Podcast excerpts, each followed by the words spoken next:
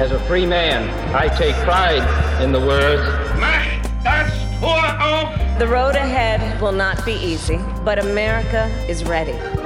Unter Freunden, der Talk aus der US-Botschaft in Berlin. That one day, tearing down that wall. Sie ist weg und das haben wir auch unseren amerikanischen Freunden und Partnern zu verdanken. Wir wählen die Freiheit. I have a dream. Hallo, das ist unter Freunden, der Talk aus der US-Botschaft in Berlin und wir befinden uns im Monat Juli und immer noch im Pride. In den USA haben wir im Monat Juni den Pride gefeiert und jetzt sind wir in Deutschland im Monat Juli und August dran und am 22. Juli findet die CSD-Parade in Berlin statt und wir wollen wie im letzten Jahr auch nochmal über den Christopher Street Day sprechen 2023 und ich habe mir sehr illustre Gäste eingeladen und sehr spannende Gäste.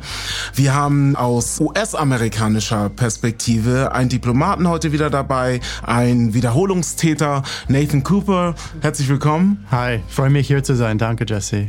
Und wir haben drei Gäste heute dabei. Also wir haben eine volle Runde. Wir haben Rosa Jelinek dabei von der Organisation Cashet. Hi. Von Cashet Deutschland, genau. Hi, freut mich. Danke für die Korrektur. wir haben Lutina Akintaya dabei vom Projekt Miles. Hi, Lutina. Hi, Jesse. Ich freue mich auch dabei zu sein. Genau, vom Miles vom LSVD Berlin. Und wir haben vom Liberal-Islamischen Bund Marco Linguri dabei. Hi, Marco. Hallo, freut mich hier zu sein. Wir gehen gleich ins Geschehen. Der CSD 2023 findet statt. Wir gehen nochmal zum späteren Zeitpunkt darauf ein, was der für euch bedeutet, was der Pride generell für euch bedeutet. Ich würde aber gerne von euch an erster Stelle erfahren, was ihr in euren Aktivitäten, was ihr beruflich, in euren Professionen, in eurem Engagement so macht. Und wir fangen gleich an. Lucina, erzähl uns doch mal, was Miles so ist und was ihr so macht. Ja, sehr gerne. Also Miles erstmal nicht zu verwechseln mit der Autofirma, Autofamilienfirma in Berlin. Schleichwerbung. Ähm, besteht schon viel länger äh, tatsächlich. Also äh, Miles ist ein Projekt des LSVD Berlin-Brandenburg und beschäftigt sich mit queeren Migrantinnen in Berlin und auch Brandenburg. Und innerhalb von Miles gibt es ein Beratungsangebot, ein psychosoziales Beratungsangebot, auch rechtliche Beratung. Das heißt, wenn Klientinnen im Asylverfahren beispielsweise sich befinden und asylrechtliche Beratung benötigen, bekommen sie die auch bei uns. Wir haben auch eine bis mittlerweile zwei Schutzwohnungen für Menschen, die in akuter Krisensituation sich befinden, wie zum Beispiel Zwangsehe und auch anderen Gewalterfahrungen ausgesetzt sind und denen entfliehen müssen. Und natürlich haben wir auch das Mentorenprogramm, was ich koordinieren darf. Seit zwei Jahren bin ich da jetzt tätig und Dabei geht es eigentlich in erster Linie darum, dass Ehrenamtliche aus Berlin Menschen mit Migrationsbiografie oder Fluchterfahrung in alltäglichen Situationen unterstützen. Und das können ganz verschiedene Bereiche sein. Häufig geht es darum, wirklich erstmal einen Kontakt zur queeren Community überhaupt zu bekommen. Berlin kennenzulernen, aber natürlich auch dieses Begleiten von Ämterbesuchen beispielsweise. Also das Asylverfahren ist ein sehr schwieriges und hartes natürlich und gerade für Menschen, die queer sind und sich im Prinzip beim BAMF outen müssen, um eine ja, vereinfachte, oder es ist nicht vereinfachtes, aber du gehörst einer Schutzgruppe an als queere geflüchtete Person. Aber das müssen natürlich die Menschen erstmal erfahren und dazu kommen die halt beispielsweise zu uns, um da Unterstützung zu bekommen. Ja, also ein sehr wichtiges Projekt, was es jetzt seit etwa fünf bis sechs Jahren gibt. Und du sagtest gerade, ihr seid hauptsächlich in Berlin aktiv. Genau, also den LSVD gibt es ja bundesweit, aber tatsächlich diese migrantische Abteilung beziehungsweise so ein Mentorenprogramm wie das, was wir haben, gibt es auch nur in Berlin. Was ich noch sehr schade finde, also es ist auf jeden Fall ausbaufähig. Mhm. Und in Sachsen gibt es den LSVD, der das auch mit versucht aufzubauen. Das ist der Lesben- und Schwulenverband. Genau, alle, Entschuldigung, ja, natürlich, der Lesben- und Schwulenverband Deutschland.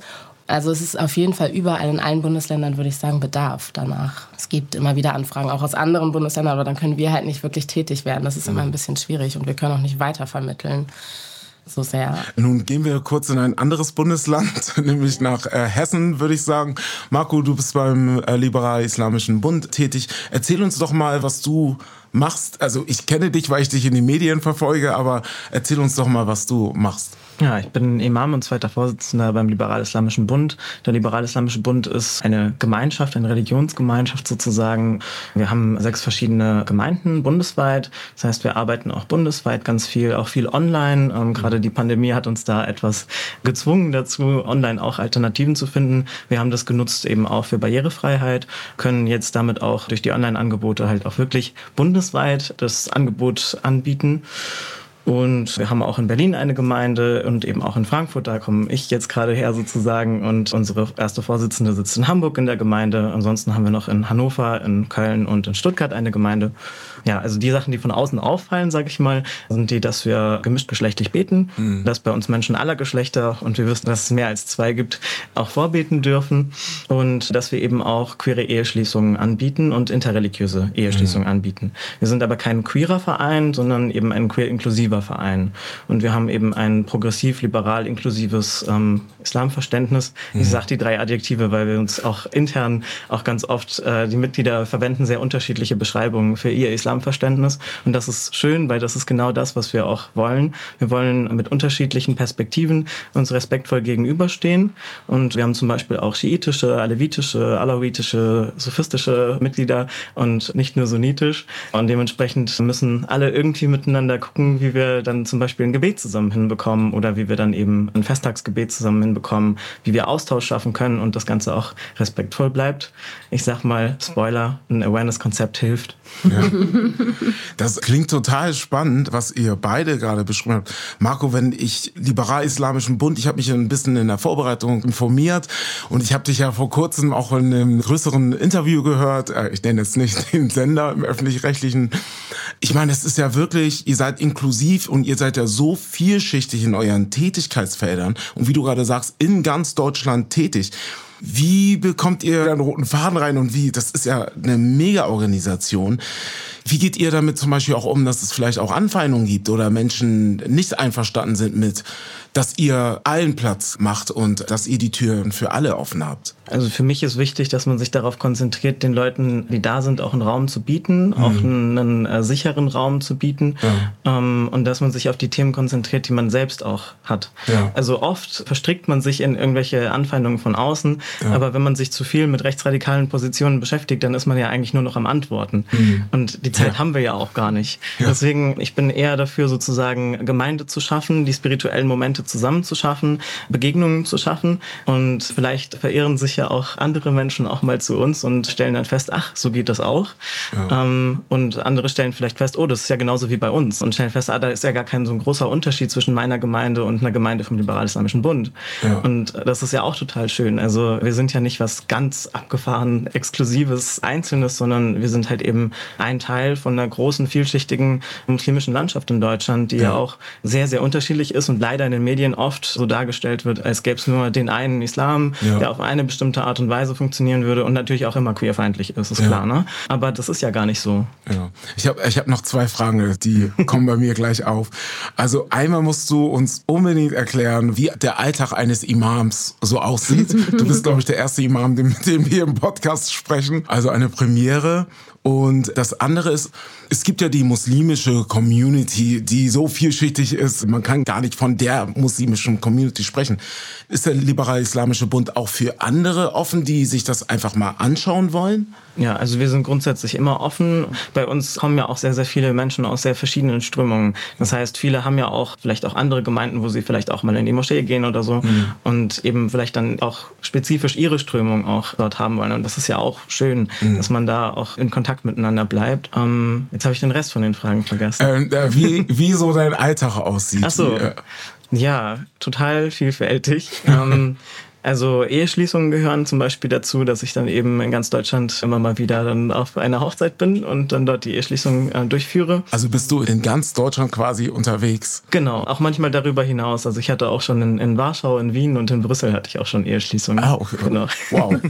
und ansonsten ja ganz viel halt eben auch Dinge betreuen. Wenn Menschen Fragen haben, auch dafür offen zu sein. Ja, Social Media gehört tatsächlich bei mir auch mit dazu. Jetzt nicht unbedingt zum Imam, aber eher zum Rest von meiner Tätigkeit Tätigkeit. Und es bedeutet eben auch, ehrenamtlich unterwegs zu sein, weil eben ja, der Islam keine in Deutschland anerkannte Religionsgemeinschaft ist, mhm. wie übrigens sehr, sehr viele Religionsgemeinschaften nicht. Mhm. Also katholisches und evangelisches Christentum sind die zwei anerkannten, die auch Kirchensteuer nehmen dürfen. Ja. Das bedeutet natürlich bei uns, ja, wir sind ein Verein und müssen dann eben auch mit den Mitteln, die wir haben, als Verein arbeiten, so wie andere Vereine eben auch. Quasi mit Spenden. Genau, und Mitgliedsbeiträgen. Ja, ähm, ja oder mal Projekte dann halt eben. Mhm. Also so wie bei anderen Vereinen eben auch. Und das bedeutet für mich aktuell eben auch, dass ich eben keine volle Stelle als Imam habe, sondern eben alles, was ich als Imam mache, eben ehrenamtlich mache. Wozu eben auch, ja, zum Beispiel der Unterricht für Kinder auch dazu gehört, den ich online gebe. Und eben auch so einen Grundkurs mache ich auch, dass Leute das kennenlernen können, dass auch Leute, die gar keine Berührungspunkte mit dem Islam hatten, auch vielleicht mal Berührungspunkte bekommen, vielleicht mal verstehen, ah, okay, der Koran ist nicht so aufgebaut wie die Bibel. Das ist ja vielleicht auch schon mal ein Learning, dass man damit anders umgehen muss. Ja, oder dass sie halt einfach auch mal überhaupt mal ihre Ängste, die sie vielleicht über Medienbeiträge oder irgendwelche schrecklichen Ereignisse gesammelt haben, dann auch mal abbauen können. Weil, hey, es gibt ganz, ganz viele verschiedene Muslime hier draußen und ja, die sehen nicht so aus wie das, was in den Medien gezeigt wird. Das muss ich immer wieder dazu sagen. Vielen, vielen Dank für den Input, Marco. Zur letzten Person, die nicht intern bei uns ich, tätig ist. Ich will eigentlich gar nicht, ich höre Marco immer so gerne zu. ich höre dir gerne zu. Aber wir wollen zu dir kommen, Rosa. Du bist in der Organisation Cashet tätig. Ich habe euch vor einiger Zeit kennenlernen dürfen. Du bist nicht die Einzige bei Cashet, sondern es gibt mehrere Menschen, die dort tätig sind. Und ihr seid quasi die erste queer-jüdische Organisation in Deutschland. Kann Ganz man das genau, so sagen? Ja. ja. Also wir haben uns 2018 gegründet, im November 2018. Wir werden jetzt fünf Jahre dieses Jahr. Großes Jubiläum. Und es gab auch schon vorher mal kleinere queer-jüdische Organisationen, aber eben sehr ortsgebunden. Ich glaube, in Frankfurt gab es mal eine Yachat. Muss man selber noch mal googeln. Und seit 2018 gibt es uns eben als Verein und wir sind damit eben auch der erste queer-jüdische, so eingetragene Verein, der eben auch schon so lange jetzt fünf Jahre besteht. Ja. Wie darf man sich das denn vorstellen? Also es gibt verschiedene jüdische Communities in Deutschland, also natürlich auch regional immer. Und wir haben im letzten Jahr mit der Anna Staroselski zum Beispiel, die damals noch bei der J-Süd Sprecherin war, gesprochen. Wie darf man sich das vorstellen? Wie sieht dein Arbeitsalltag aus? Also wenn du sagst, ihr seid in ganz Deutschland tätig, reist du dann so wie Marco auch durch die Region oder, oder wie darf man sich das vorstellen? Ich, ich reise nicht ganz so viel rum wie Marco, aber es kommt natürlich immer darauf an, so ein bisschen welche Position Position man im Verein einnimmt. Mhm. Grundsätzlich ist ja unser Ziel, erstmal eine Community zu schaffen für mhm. queere jüdische Menschen. Auch eine Sichtbarkeit wahrscheinlich. Genau, schaffen, und so wie es eben auch schon darum ging, das ist natürlich ein sehr großes Gebiet, irgendwie deutschlandweit zu agieren. Deshalb haben wir kleinere Regionalgruppen in Berlin, in Frankfurt, in München, auch in Norddeutschland bilden wir da jetzt eine Gruppe. Das heißt, wir versuchen so ein bisschen so kleinere Äste zu bilden, die eben vor Ort Veranstaltungen machen können und ja, kleinere Communities schaffen können und versuchen aber eben auch deutschlandweite Events, vor allem eben dann online, zu machen, mit denen wir die Leute zusammenbringen können. Und da ist natürlich das vorderste Ziel, diese Community zu schaffen, den Austausch zu ermöglichen. Und ich glaube, ganz viele haben das erlebt, dass es bevor es Cash Deutschland gab, bevor es diesen Verein gab, dass man eben gar nicht wusste, gibt es irgendwie noch andere queere jüdische Menschen? Am I the only one? So. Und dann gibt es diesen Verein und merkt auf einmal, ah krass, okay, da sind dann doch irgendwie ganz schön viele Menschen Menschen, von denen ich das gar nicht wusste, mhm. gar nicht gedacht hätte und die man sonst vielleicht auch gar nicht kennengelernt hätte. Ja. Das heißt, wir bieten eben einfach eine Möglichkeit, sich auszutauschen, sich kennenzulernen, aber schaffen eben auch Sichtbarkeit, also in der Gesamtgesellschaft, aber eben auch ganz spezifisch in jüdischer Community oder in jüdischen Communities, das Thema hatten wir ja gerade schon, ja. aber eben auch in queeren Communities versuchen Sichtbarkeit zu schaffen. Wir klären auf, sowohl über Queerfeindlichkeit als auch über Antisemitismus, aber eben auch ganz grundsätzlich über so die Vielfalt ja letzten Endes jüdischen Lebens als ja, queere Person. Mhm. Also es ist quasi nochmal eine Perspektive der jüdischen Community und der jüdischen Perspektive in Deutschland. Genau. Nämlich die ja. queere Perspektive. Ja, genau. Und so gibt es natürlich auch ganz viele andere und auch die ja. queere Perspektive im Judentum kann man nicht, auch äh, divers, ist auch ja. wieder total divers ja. und vielfältig und da gibt es ganz verschiedene und es gibt orthodoxe, queere jüdische Menschen und mhm. es gibt liberale, reforme, konservative jüdische Menschen, die queer sind. Also wir haben auch innerhalb des Vereins eben eine sehr große Vielfalt von unseren Mitgliedern und es sind eben auch nicht nur queere jüdische Menschen, sondern mhm. auch in Anführungszeichen nur queere oder nur jüdische oder weder noch Menschen bei uns mit Mitglied, die uns eben einfach unterstützen wollen. Äh, sehr interessant, danke dir, Rosa. Ich will einmal kurz zu dir kommen, Nathan. Äh, wir haben jetzt hier die unterschiedlichsten Perspektiven gehört und ich würde gerne die Brücke schlagen in die USA. Ich habe in irgendeiner Form in den letzten Jahren queere jüdische Communities, ich habe muslimische queere Communities und auch migrantische Communities in den USA kennengelernt. Wie ist das für dich als Diplomat? Du bist ja auch Mitglied von Glypher. Erklär uns doch mal, was Glypher ist und erklär uns doch mal, was du als Diplomat hier machst. Ja, sehr gerne. Danke, Jesse. Ja, ich bin Mitglied der Public Diplomacy Abteilung hier in der Botschaft und das bedeutet, dass ich zuständig für die Vertiefung der Verständnis zwischen Deutsche und Amerikaner bin. Und das gehört zu alle von die verschiedenen politischen Prioritäten der beiden Regierungen und unserer aktuellen Regierung überhaupt. Und ich bin sehr stolz und froh zu sagen, dass die so Menschenrechte von LGBTQI-Leute dazu gehört. Und das spielt eine große Rolle und hat von Tage 1 von die so Biden Administration eine große Rolle gespielt. So wir wie schaffen wir das? Wir machen so verschiedene Outreach-Programme und Austauschprogramme, die entwickelt sind mit einer Idee mittendrin. Wie können wir zum Thema LGBT-Menschenrechte erreichen. Und mhm. äh, ja, wir haben das gesehen zum Beispiel letzten Herbst mit der Besuch von unserer Leiterin ähm, in den Bereich von LGBTQI-Menschenrechte, Jessica Stern, die hier in Berlin war. Und für mich ist sagt schon was, dass wir solche Leiterinnen überhaupt haben, weil ja. viele Länder der Welt nicht so genau eine wichtige Rolle wie Special Envoy für ähm, LGBTQI Menschenrechte haben. Ja. Zum Glypher, also Glypher ist eigentlich eine, was ist das technische Wort auf Deutsch, so eine Employee Group sozusagen. Eine Arbeitsgruppe. Arbeitsgruppe, Verein sozusagen weltweit von so queer Mitgliedern des Außenministeriums. Mhm. Das wurde in der frühen 90er gegründet, weil damals man könnte nicht Diplomat sein und ja. out sein. Und sie haben für diesem Recht gekämpft. Und also du sagst, das war nicht möglich in den 90ern? Ja, es ging nicht. Es war, man würde so diese Security Clearance verlieren, wow. wenn man out war. Das war bis so 92. Und sie haben viele, viele Fortschritte gemacht. Jetzt ist es ganz, ganz normal einfach. Mhm. Also queer in den State Department zu sein. Ja. Obwohl es so viel Fortschritt gab, es ist immer noch wichtig, dass wir sichtbar sind und deswegen machen wir viele zusammen, damit wir unsere verschiedenen Ziele und Prioritäten erreichen ja. in diesem Bereich. Zum Beispiel in dem Bereich von Trans, Sichtbarkeit und Rechten. Das ist natürlich auch eine große Aufgabe für uns. Und so, ich freue mich, dass im Juni, Juli, ich habe immer diese Gelegenheit, meine so Arbeit in den Glypher-Bereich mit meiner diplomatischen Arbeit zusammenzubringen ja, zu ähm, unter dieser Regenschirm von Pride. Ich weiß von dir persönlich, dass du ja auch schon in anderen Ländern tätig warst. Mhm. Du hast ja nicht erst in Berlin angefangen, Diplomat genau. zu sein. Wie hat sich denn die Arbeit für Glypher oder mit Glypher unterschieden, vielleicht zu anderen Ländern, wo du. Wo wow, du es ist so unterschiedlich gewesen. Ich habe ein Jahr in Afghanistan gearbeitet. Dort war es ziemlich hart und traurig. Es gab ein NGO in Kabul damals. Mhm. Das war so eine allgemeine Queer-Unterstützungs-NGO wow, das war ziemlich traurig und mhm. das ist nicht immer so eine frohe Geschichte. Das war ja. Ein bisschen eine Herausforderung.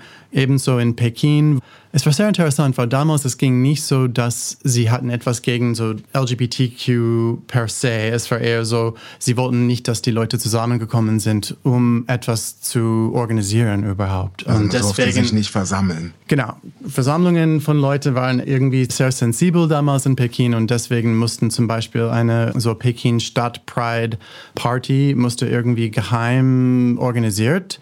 Wir hatten so an demselben Tag die ganze Infos bekommen wo das überhaupt war. Es war ganz so secret. Das war etwas ganz, ganz anderes als in Berlin natürlich. Ja, also der komplette Kontrast zu Berlin. Genau. Würde ich mal behaupten.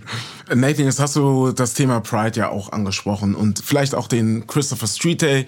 Wie ist eure Perspektive? Wir haben letztes Jahr über den Christopher Street Day gesprochen. Da waren wir hier mit Malonda beispielsweise, die davon gesprochen hat, dass sie einen alternativen Pride oder einen alternativen CSD mitorganisiert hat, weil sie sich einfach als queere schwarze Person nicht repräsentiert gefühlt hat in der Stadt Berlin. Wie ist es für euch, wenn ihr heute auf den CSD schaut, auf die Planung? Ich glaube, wir haben alle schon mal so vielleicht einen Blick auf das Programm geworfen. Wie fühlt ihr euch? Was steht für euch an in diesem Jahr? Was ist für euch wichtig? Marco, du schaust mich sehr fragend an. Wie ist deine Perspektive auf den CSD dieses Jahr? Worauf freust du dich und was sind vielleicht die Herausforderungen? Also ich sag's mal so, als derjenige, der es mit Aishan Malonda zusammen organisiert hat, kann man sich ungefähr meine Perspektive im Podcast vom letzten Mal anhören. ähm, aber meine Perspektive ist tatsächlich dieses Jahr, dass wir zum ersten Mal als Laufgruppe bei einem CSD mitlaufen werden. Und zwar beim CSD in Stuttgart und beim CSD in Frankfurt. Und das ist aufregend, dass wir dann halt wirklich uns zusammen hinstellen. Und ich sage zusammen, weil wir das nicht ganz alleine machen werden. Also zumindest in Frankfurt werden wir das mit Kescher zusammen machen. Ah, okay. Da kommen hier Menschen zusammen, nicht nur in diesem Raum. Ich sag mal so, wir haben einige Themen, die wir miteinander immer äh, besprechen können und wo wir solidarisch zueinander stehen können. Und ich glaube, das nutzen wir auch ziemlich gut. Und gerade in den, ich sag mal, kleineren Gemeinden oder kleineren Lokalgruppen ist es ja vielleicht auch ganz gut, wenn man so ein bisschen zusammenarbeiten kann, dass man so eine Anmeldung zusammen übernehmen kann, dass man sich gemeinsam Gedanken über Sicherheit machen kann das hilft einfach auch mehr Austausch zu haben. So, also ich bin sehr, sehr dankbar dafür, wenn wir über das Thema Sicherheit eben mit Kescher zum Beispiel sprechen können, weil wir die Erfahrung CSD-Laufgruppe halt einfach noch nicht haben. Und das ist wichtig. Und ansonsten, wie gesagt, ich bin eher immer auf eigene Community aufbauen. Deswegen für uns war dieses Jahr auch nochmal ein wichtiger Punkt, auch ein Event namens Queering Umma zu erschaffen. Uh, Umma ist das arabische Wort für Gemeinschaft. Das wird meistens auch als Gemeinschaft im religiösen Sinne verstanden, muss es aber nicht. Also mhm. man kann das Wort so und so benutzen. Und wir haben eben im Mai das erste Mal Queering Umma gehabt als einen Tag. Und jetzt werden wir im September Queering Umma nochmal als ein Wochenende haben. Und zwar Queer Muslim Only. Und das ist ziemlich krass. Also das war für mich sehr besonders, an dem Tag in den Raum reinzukommen und zu wissen, hier sind alle so wie ich. Mhm. Zum ersten Mal in meinem Leben. Also mir gehen schon wieder die Haare hoch. Goosebumps. Aber das war eine sehr, sehr krasse Erfahrung. Und das ist das, was ich dieses Jahr mit Pride verbinde. Also viel auch Community Pride sozusagen. CSD Berlin muss ich mich raushalten, weil da laufen wir gar nicht mit. Okay. Ich finde es trotzdem schön, dass du, weil wir sind immer sehr Berlin fokussiert, natürlich, weil wir in Berlin sind. Und ich finde es schön, dass du Stuttgart und Frankfurt angesprochen, weil der Pride bzw. der CSC ist in ganz Deutschland, ganz Europa, auf der ganzen Welt, auch in den USA. Und deshalb finde ich das spannend, dass du es angesprochen hast. Lucina, wie ist das bei dir? Wie ist deine Perspektive auf den diesjährigen Pride? Ja, ich glaube, ich kann ja auch eher für die Pride oder den CSD in Berlin sprechen. Und ich muss zugeben, dass der LSVD, wir haben einfach so festgestellt, wie unglaublich kommerziell der Marsch geworden ist, wie gigantisch viele Trucks auf einmal den Marsch bestimmen und weniger ähm, Laufgruppen beispielsweise überhaupt Raum bekommen. Ja, also ich glaube, die Hoffnung ist so ein bisschen eigentlich, dass doch mal in Zukunft auch mehr Raum geschaffen wird für politische Themen, für Fragen wie, warum ist dieser CSD überhaupt entstanden? Warum sind wir hier? Ist es wirklich nur eine Feierei oder geht es hier um, geht es hier um etwas und mhm. worum? Und ich glaube, dass es einfach wieder sich mehr in diese Richtung bewegen muss, weil auch so Vereine wie wir, ich meine, LSVD ist kein kleiner Verein, trotzdem haben wir uns auch teilweise einige Jahre auch mal entschieden, nicht für so einen Truck zu investieren, weil es auch Unmengen an Geld sind, die da irgendwie aufgebracht werden müssen. Und das kann es ja eigentlich nicht sein. Also, dass man an einem Marsch, wo wir aus Überzeugung oder ja, aus Pride halt einfach präsent sein möchten und es einfach mit finanziellen Mitteln so sehr zusammenhängt, die teilweise nicht bestehen.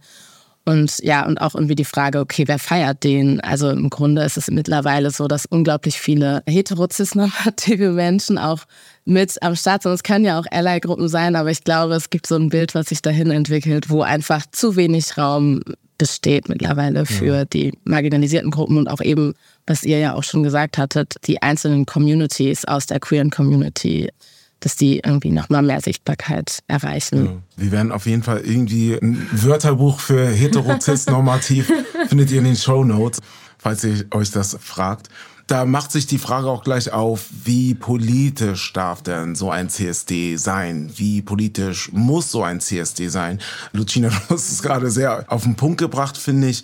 Rosa, wie ist deine Perspektive darauf? Also Lucina hat jetzt gerade gesagt, in Berlin ist es irgendwie, wirkt es sehr kommerziell mhm. und vielleicht auch marginalisierte Gruppen oder andere, die vielleicht finanzielle Mittel nicht haben, denen ist es gar nicht möglich mitzugehen. Und wenn man mitläuft, geht man unter. Wie, ja. wie ist deine Perspektive? Also ich würde mich da auf jeden Fall bei beiden VorrednerInnen gerade total anschließen. Ich ganz persönlich auch finde, es ist einfach eine sehr kommerzielle Angelegenheit und vor allem, weil ich mich auch häufig frage, also die Firmen, die dort sind bei diesem CSD, wie queer-friendly sind die denn wirklich und kümmern die sich wirklich dafür, einen safer Space irgendwie am Arbeitsplatz für ihre queeren Angestellten zu schaffen ähm, oder äh, lohnt es sich eben dann für einen Monat irgendwie das Instagram-Profil-Pick mit einer Regenbogenflagge darzustellen und eben auch auf diesem CSD unterwegs zu sein. Und ich glaube, das ist ein ziemlich wichtiger Punkt in der ganzen Geschichte. Also wie stellen sich diese Unternehmen nach außen dar und wie verhalten sie sich wirklich intern? Und ich glaube durchaus, also allein aufgrund der Geschichte des Prides und des CSDs ist es unglaublich wichtig, dass der CSD wieder mehr politisch wird. Ich glaube, es wird auch in vielerlei Hinsicht versucht mit Veranstaltungen drumherum. Also gerade in Berlin auch der CSD. Ich war, glaube ich, dieses Jahr vielleicht das erste Mal auf einem CSD außerhalb Berlins. Aber genau, ansonsten kenne ich mich wenig mit anderen CSDs aus. Hier in Berlin habe ich das Gefühl, es wird versucht, irgendwie drumherum politische Veranstaltungen auch zu gestalten. Das sind aber natürlich nicht die aufmerksamkeitsgenerierenden Veranstaltungen, wie es eben diese Pride Parade ist. Mhm. Und also, verstehe mich nicht falsch, ich finde es unglaublich schön, dass wir als queere Menschen die Möglichkeit haben, irgendwie so einen Tag lang durch diese Stadt zu laufen und uns bunt und vielfältig und laut so zu zeigen, wie wir sind. Und das genieße ich auch total, muss ich ehrlich sagen. Und ich genieße es auch dann mit einer Pride-Flagge, mit einem Davidstern dort rumlaufen zu können. Aber ich würde mir definitiv wünschen, dass es mehr darum geht, eben auch in Anführungszeichen Minderheiten oder marginalisierten Gruppen mehr auch eine Bühne zu geben und sich zu äußern, gerade weil, glaube ich, in der queeren Community es durchaus auch Probleme beispielsweise mit Rassismus, mit Antisemitismus und so weiter geht. Und das sind Probleme, die eben angegangen werden müssen. Und da kann gemeinsam zu feiern eine Möglichkeit sein, aber es sollte eben auch möglich sein, diesen ursprünglich so politischen Tag auch wieder politischer zu machen. Da kommen wir eigentlich auf den Ursprung zurück, wenn man an, wie du gesagt hast, Rosa, an die Geschichte des Prides denkt. Also diese ganze Revolte hat ja in New York angefangen oder nicht nur New York, aber in den Vereinigten Staaten zuerst an der Ostküste 1969, glaube ich. Ich bin mir nicht ganz sicher. Und da waren das ja auch marginalisierte Gruppen. Es waren Minderheiten, die es satt waren, von der Polizei drangsaliert zu werden und so weiter. Nathan, wie ist deine Perspektive, wenn du aus US-amerikanischer Sicht das Ganze betrachtest? Wenn wir sagen, wie politisch darf der Pride oder der CSD sein? Du hast zu Beginn des Gesprächs gesagt, das erste, was in der beiden Harris-Administration passiert ist, ist eigentlich, dass ein Dekret, ich kenne mich da politisch nicht gut genug aus, aber Dekret unterzeichnet wurde von Präsident Biden zum Schutz von LGBTQ-Individuals und der Community. Wie ist deine Perspektive darauf? Ja, es ist natürlich interessant, diese Frage, wie politisch darf also CSD oder Pride überhaupt sein. Mhm. Es darf natürlich so politisch wie nötig sein. Mhm. Und am Anfang, es war eine Protestbewegung und es musste so sein, um so einen Raum zu schaffen, wo wir zusammenkommen konnten, also in der Öffentlichkeit. Also als ich ein bisschen jünger war, es war für mich und für, für viele, ich glaube, also in der frühen 90er in Amerika noch umstritten, ob wir überhaupt so draußen zusammen dürften oder nicht. Und ich finde es sehr interessant, dieses Jahr zu schauen in Amerika und auch in Deutschland, wie aktiv politisch die verschiedenen Pride-Veranstaltungen werden in vielleicht Reaktion gegen verschiedene Entwicklungen also weltweit. Also ja. es kann sein, dass wenn es notwendiger ist, politisch zu sein, so wird, dann kommen die Leute zusammen ein bisschen so aktiver, ein bisschen mehr Grassroots. Ähm, das könnte so passieren dieses Jahr, wenn man so an Uganda denkt oder die ganze Lage in den Gespräch über den Menschenrechten von Trans-Leute mhm. zum Beispiel. Das ist auch umstritten und ich finde es vielleicht schon interessant zu sehen, ob wir nicht so eine größere Grassroots-Elemente dabei haben werden. Im Vergleich zum Beispiel mit so 2016, 17 in Amerika, gleich nach dieser großen Entscheidung von unserer Supreme Court um die Frage von Gay Marriage und alle haben zu dieser Zeit gedacht, oh ja, wir haben gewonnen. Ja. Okay, jetzt können wir einfach feiern. Wir sind angekommen. Das ist halt das ja, Thema, ne? Und es kommt und geht und es ja. wächst und ja, wir werden sehen, wie dieses Jahr es aussieht. Aber ich finde, du hast es Nathan gerade total auf den Punkt gebracht. Wir haben in den Vereinigten Staaten 2016, 17 eine Entwicklung gesehen, die ja quasi als Erfolg gefeiert wurde in der queeren Community. In Deutschland gab es auch die Ehe für alle, wo wir auch in Deutschland das Gefühl hatten, jetzt sind wir angekommen. Und gleichzeitig hat man aber immer wieder das Gefühl, wir sprechen in Deutschland vom Selbstbestimmungsgesetz, mhm. was mhm. irgendwie Ewigkeiten ja. durch das Parlament irgendwie da, dort sitzt und sich irgendwie nicht von der Stelle bewegt. Wenn man es mal ganz plump sagen kann, in den Vereinigten Staaten sprechen wir auch immer wieder von Rechten, von LGBTQ-Individuals, aber auch von Menschen, die sie als trans identifizieren. Und dann schauen wir weltweit, Uganda wurde gerade erwähnt, schauen wir nach Ghana, schauen wir in andere Länder. Man hat das Gefühl, wir haben gar keine andere Wahl, als politisch zu sein, weil eigentlich ein globaler Angriff zur gleichen Zeit auch besteht. Es gibt Anschlagspläne auf den Pride, auf den CSD oder mutmaßliche Anschlagspläne. Wie ist der Ausblick? Wo kann es hingehen? Nathan, du hast jetzt gerade gesagt, wir sollten vielleicht mehr Grassroots wieder werden. Wir sollten vielleicht mehr wieder hingehen, politisch zu werden. Wo habt ihr das Gefühl, wenn ich jetzt mal in die Runde frage, wo sollten wir ansetzen und wie können wir uns dahin bewegen, dass ein CSD oder eine Pride Season auch wieder politisch wird und die Menschen mit einbeschließt, die tatsächlich in Gefahr sind. Für mich ist immer das Interessante sozusagen, was kann ich selbst anders machen? Und für mich wäre es wichtig, dass wir als queere Communities beginnen, dass wir unsere eigenen Privilegien beginnen zu reflektieren jeweils. Dass eben der weiße Anteil von unserer queeren Community mal versteht, dass sie ein Privileg in Bezug auf ihr Weißsein haben, während vielleicht andere Personen ein Privileg in Bezug auf ihr Cis-Sein haben. Und für mich bedeutet es zum Beispiel auch als Transmann of Color, also für Trans und of Color, Color werde ich definitiv diskriminiert, aber für das Mannsein nicht. Dementsprechend kann ich da mein Privileg reflektieren und immer wieder dran arbeiten, weil wir werden es niemals schaffen, komplett unser Privileg so zu dekonstruieren, dass wir, dass wir gar nicht mehr danach handeln. Wir müssen nur gucken, dass wir sehr, sehr selten danach handeln und das vielleicht auch gezielt einsetzen, um Türen aufzumachen. Also wenn ich weiß, dass ich als Mann ernst, ernster genommen werde, dann kann ich ja vielleicht versuchen, für eine nicht-binäre Person die Tür aufzumachen. Und genauso können das eben auch die weißen Queers machen, wenn es um das Thema Rassismus geht. Also im Grunde genommen, wir haben hier jede Menge Themen, die gerade schon mhm. besprochen. Und zu jedem Thema gibt es auch immer eine Gruppe, die die Privilegien hat. Und ich habe ganz oft erlebt, dass wenn man über Privilegien spricht, dass sich dann plötzlich die vermeintlich privilegierte Gruppe angegriffen fühlt.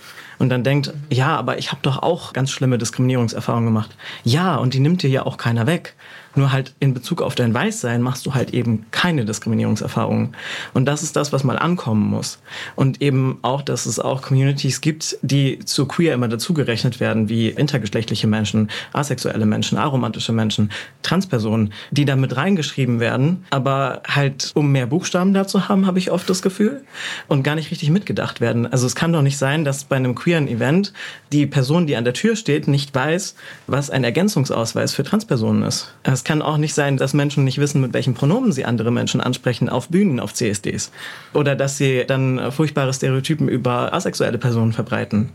Und das, da müssen wir halt selbst gucken, wo kann ich was machen, dass ich halt einfach anderen Menschen nicht die Tür vor der Nase zuknalle, sondern die Tür aufhalte und sage, hey, ich will dich hier haben, auf Augenhöhe. Ich möchte meine Ressourcen mit dir teilen. Ich möchte deine Erfahrung hier in die Mitte stellen und sagen, wir bauen das auch um deine Erfahrungen außenrum. Und so könnten wir eine Community werden. Weil dann wird es von außen schwieriger, uns anzugreifen. Wenn wir uns aber ausspielen mhm. lassen, dass dann weiße Queers teilweise sagen, ja, alle Musliminnen sind queerfeindlich. So, ja, was sollen wir muslimische Queers da dazu sagen? Was sollen unsere Allies dazu sagen in der muslimischen Community? Das greift uns und unsere Allies in der muslimischen Community an. Und das ist eine Form von einem ganz ekligen antimuslimischen Rassismus, der halt immer wieder kommt. Und das gibt's eben auch auf alle anderen Themen bezogen, also Sexismus, Antisemitismus und so weiter. Das wird immer so gegeneinander ausgespielt. Und solange wir uns gegeneinander ausspielen lassen, werden wir Probleme haben. Ich glaube, da haben wir noch eine ziemlich weite Strecke alle zu mhm. gehen und eine Menge dazu zu lernen. Ich schließe mich da total ein. Wir kommen auch schon zum Ende dieses. Ich könnte jetzt auch noch eine Stunde mit euch weiter hier sprechen. Ich habe das Gefühl, dass wir ein gutes Gespräch geführt haben. Wir werden das wiederholen. Wir haben Pride-Veranstaltungen auch hier in der US-Botschaft in den nächsten Wochen. Ihr seid alle herzlich eingeladen.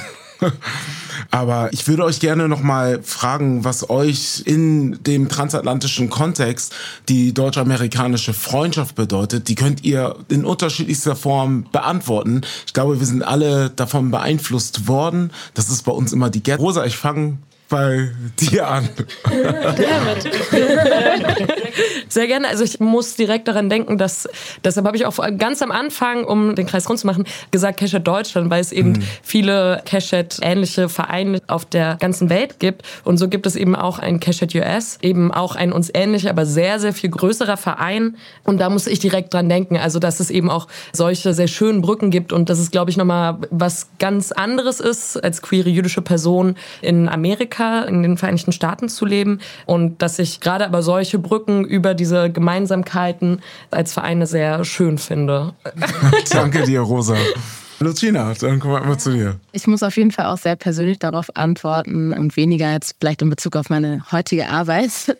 Aber für mich ganz persönlich hat ja, die deutsch-amerikanische Freundschaft so eine Form der Erkenntnis eigentlich gebracht, weil ich habe 2019 in New York gelebt und dort das erste Mal die Erfahrung machen dürfen, wie es ist, als schwarze Frau als selbstverständlich gesehen zu werden. Ich habe damals in einem queeren, äh, nicht in einem queeren, in einem klinischen Kontext gearbeitet, auch mit queeren und schwarzen KollegInnen. Und das war eine unglaublich krasse Erfahrung, die ich halt so in Deutschland und auch in den Niederlanden, wo ich studiert hatte, nie gemacht habe. Sowohl auf der Seite des Kollegiums, aber auch auf der Seite der KlientInnen. Also diese Erfahrung zu machen, Commonalities, also Gemeinsamkeiten mit dem Surrounding zu haben, hat mir sehr viel gegeben und gebracht. Und ich glaube, das ist auf jeden Fall was, was sich auch innerhalb Deutschlands und auch in diesem Setting mehr entwickeln sollte und kann und mhm. worauf ich mich freue in der Zukunft. Marco, du bist der Letzte in der Runde. Ja, also für mich ist zum Beispiel auch äh, so ähnlich wie Rosa das gerade eben auch schon für die jüdische Seite gesagt hat. Es gibt eben auch muslimische Pendants zu uns in den Vereinigten Staaten, zum Beispiel die Muslims for Progressive Values. Und da haben wir eben auch eine recht enge Kooperation. Also sie haben uns zum Beispiel auch mal solche Sachen angeboten, wie wir dürfen halt Posts übersetzen. Wir müssen die theologische Arbeit nicht selbst nochmal machen. Das ist total wertvoll. Aber auch, dass wir eben zusammen in der Alliance for Inclusive Muslims sind, die eben weltweit arbeitet. Und das bedeutet, dass wir dann eben in ganz, ganz vielen verschiedenen Staaten diese Connection haben können. Und darunter eben die Muslims for Progressive Values in den USA, die viel größer sind als wir. Und teilweise eben ein großes Vorbild sein können. Teilweise können wir aber auch umgekehrt auch ein großes Vorbild sein in verschiedenen Punkten. Also man gibt sich dann gegenseitig Dinge. Und ja, von unseren Freundinnen von den Muslims for Progressive Values hören wir natürlich jetzt gerade über die Situation in den USA. Wir persönlich machen nur auf Deutschland bezogen unsere Themen, aber wir kriegen das natürlich von denen mit und die haben auch einiges dazu auch geschrieben und gepostet. Das ist auf jeden Fall lesenswert, da sollte man mal drauf schauen. Auf die sozialen ja. Medien zum Beispiel. Genau, Instagram zum äh, Entschuldigung, äh, auf den sozialen Medien. Findet ihr auch in den Show Notes. So, und zu guter Letzt noch zu unserem Diplomaten, einmal zu Nathan.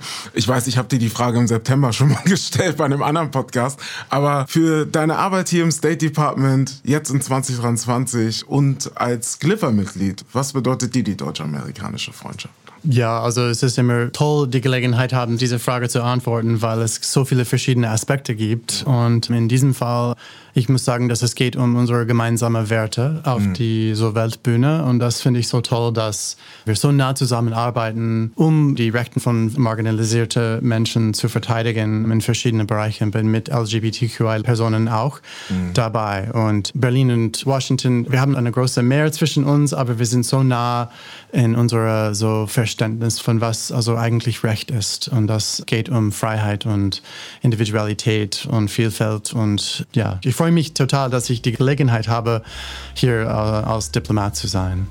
Dankeschön, Nathan, und danke an euch alle für diesen wundervollen Input und für dieses tolle Gespräch, was wir führen konnten zum Pride 2023. Wir wollen darüber nachdenken, was wir tun können, was wir für andere tun können, wie Marco perfekt beschrieben hat. Wir wollen aber auch die Errungenschaften und den Pride 2023 feiern, weil wir haben auch etwas erreicht. Und Happy Pride und wir sehen uns nach dem Sommer wieder. Danke. Dankeschön. Danke für die Einladung. Danke. Unter Freunden, der Talk aus der US-Botschaft in Berlin. That's one small step for man. I have a dream.